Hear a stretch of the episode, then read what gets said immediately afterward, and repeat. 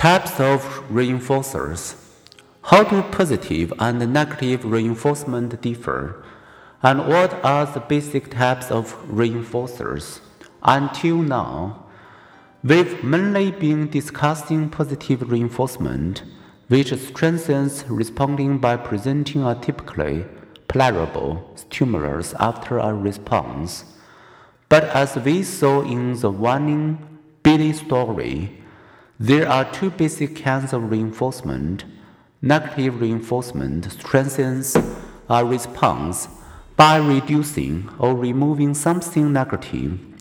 Billy's warning was positively reinforced because Billy got something desirable, his father's attention.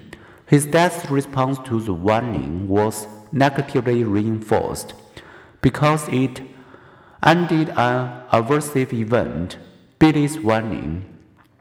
Similarly, taking aspirin may relieve our headache, and hitting snooze will silence your annoying alarm.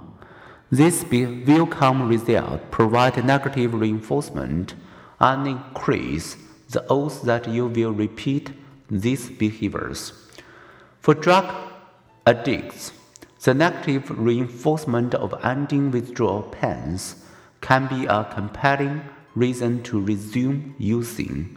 Note that negative reinforcement is not punishment. Some friendly advice repeat the italicized words in your mind.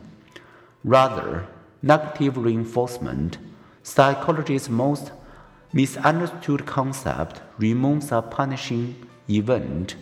Think of negative reinforcement as something that provides relief from that warning child, bad headache, or annoying alarm.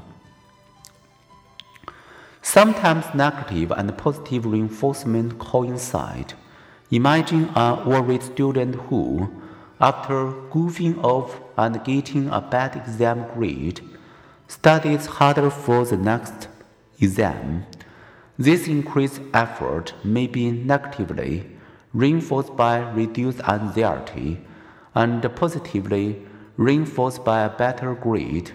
We reap the rewards of escaping the aversive stimulus, which increases the chances that we will repeat our behavior.